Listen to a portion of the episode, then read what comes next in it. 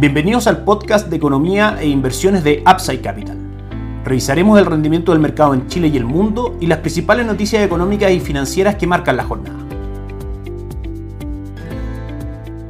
Muy buenos días, ¿cómo están ustedes? Lunes 25 de abril de 2022, soy Ramiro Galeano, fundador de Upside Capital. Les doy la bienvenida a otra edición más de mercados en Upside Capital. Si analizamos Chile, sabemos que son tres los focos de noticias y de análisis que en general el mercado está mirando para ver qué es lo que irá ocurriendo más adelante con nuestra economía y, por supuesto, también, como decíamos, con la cotización de los activos locales. El primero tiene que ver, por supuesto, con las cifras macroeconómicas que no hemos tenido en general nuevas revisiones de IPC, de IMASEC, ni tampoco encuestas referidas a lo mismo. Normalmente en este podcast analizamos la encuesta de operadores financieros, la encuesta de expectativa económica y por supuesto el informe de política monetaria que lanza el Banco Central. Por ahora no tenemos noticias importantes en ese sentido, pero sabemos que tenemos una inflación del 9.4% en los últimos 12 meses. En general, un crecimiento para la economía local esperado durante este año entre el 1 y 2% con un sesgo a la baja. Y por supuesto estamos atentos a nuevas noticias que vayan saliendo de eso y más importante todavía a la reacción que tenga el mercado respecto a cuando se conocen estas noticias. Por parte del gobierno estamos atentos a los avances en reforma tributaria y en reforma de pensiones. La tributaria debiese comenzar ya su discusión durante este mes de abril y mayo para en junio comenzar el trámite oficial en el Congreso. Y por último, respecto a la Convención de Constituyente, tampoco hemos tenido mayores noticias. Lo que sí sabemos es que las encuestas siguen marcando al rechazo como la opción ganadora en el proceso constituyente, todavía con un alto grado de personas indecisas. Por supuesto que es importante también ir viendo los avances que vayan ocurriendo en la discusión de la nueva propuesta constitucional, cómo eso se está reflejando en las encuestas y a su vez esos resultados, cómo se están representando en el valor de la cotización de los activos, el peso chileno, las acciones, la renta fija, etcétera. Si nos vamos a los mercados, el IPSA el viernes cayó fuerte, un 0.9, en línea con lo que fue una caída muy fuerte en los mercados de renta variable en el mundo. Vamos a ver los motivos de estos. El dólar tuvo nuevamente un día de alza, 830,60 fue la apertura y el cierre en 836, tocando máximo en 800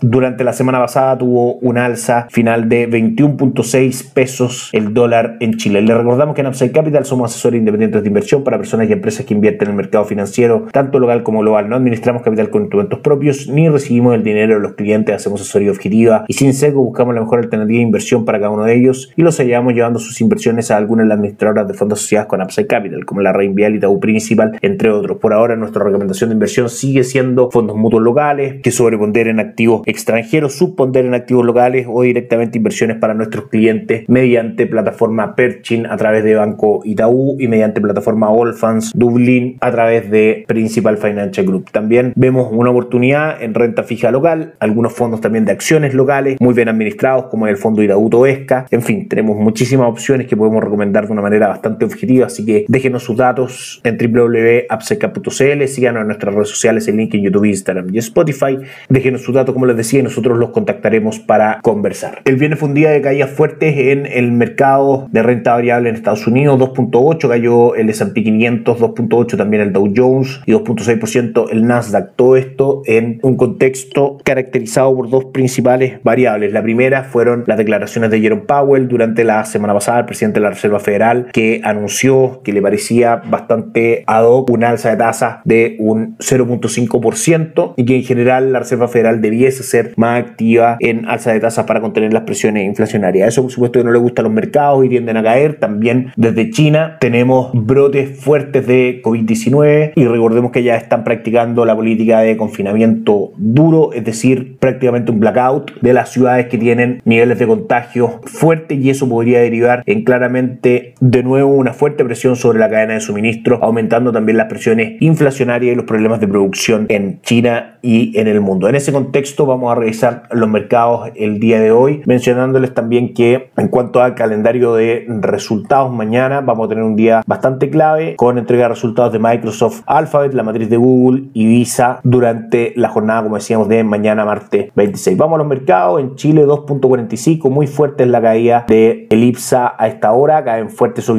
B un 4.27, Vapores un 2.69, Santander un 2.63 y CAP un 5.58. Todo esto en línea con la fuerte caída también de los commodities por estas nuevas alzas en los contagios de COVID-19 en China. El cobre, por ejemplo, cae en nuestras pantallas un 3.57% a 4.41. El petróleo cotiza en 96 dólares, el petróleo WTI cayendo un 5.6%, el petróleo Brent en 100 dólares cayendo también un 5.84%. Si nos vamos al dólar peso, que es lo que más destaca en la jornada el día de hoy, cotiza ya en 8.50, 14 pesos por sobre el cierre del día viernes, en línea con los fundamentales de largo plazo. Esto es, punto número uno, alza de tasas por parte de la Reserva Federal encarece al dólar en el mundo y eso es lo que muestra el gráfico el día de hoy. Punto número dos, la caída en el cobre, cotizaba fuerte en niveles de 4,7 en promedio los últimos días e incluso semanas y cae fuerte a 4,40, eso es alcista para el dólar y por supuesto también los niveles de incertidumbre en Chile por el funcionamiento de la Convención Constituyente y también por esta reforma tributaria que pronto se comenzará a analizar en Chile y las malas proyecciones económicas para nuestra economía hacen que el peso chileno se debilite frente al dólar. En palabras simples, que el dólar tenga argumentos para subir. Tocamos máximos hoy día en 8.59,38, prácticamente 8.60. Sin embargo, a esta hora se calman un poco los traders de corto plazo y cae a 850,50 en nuestra pantalla. La ruptura del cobre de los niveles de 4,63 trajo la caída marcada bastante fuerte hasta los niveles actuales en 4,42 y eso claramente hace reaccionar al dólar que también es impulsado por las cotizaciones del dólar index en el mundo que hoy día si lo vemos en nuestras pantallas sube fuerte un 0.53%. Si nos vamos a Asia la jornada fue muy negativa, el Nikkei 225 cayó un 1.9%, el Hansen de Hong Kong un 3.73 y el índice de Shanghai incluso un 5.13% impulsado básicamente por estos nuevos brotes de coronavirus, el miedo del mercado a que vuelvan estos confinamientos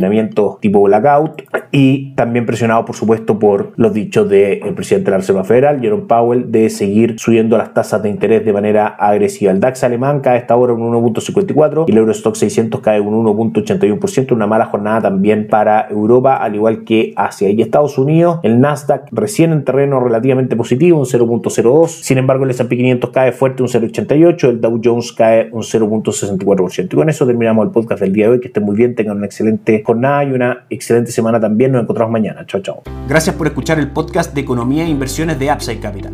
Te invitamos a visitar nuestro sitio web www.upsidecap.cl y contactarnos para brindarte una asesoría objetiva, sin sesgo y con una mirada global para tus inversiones.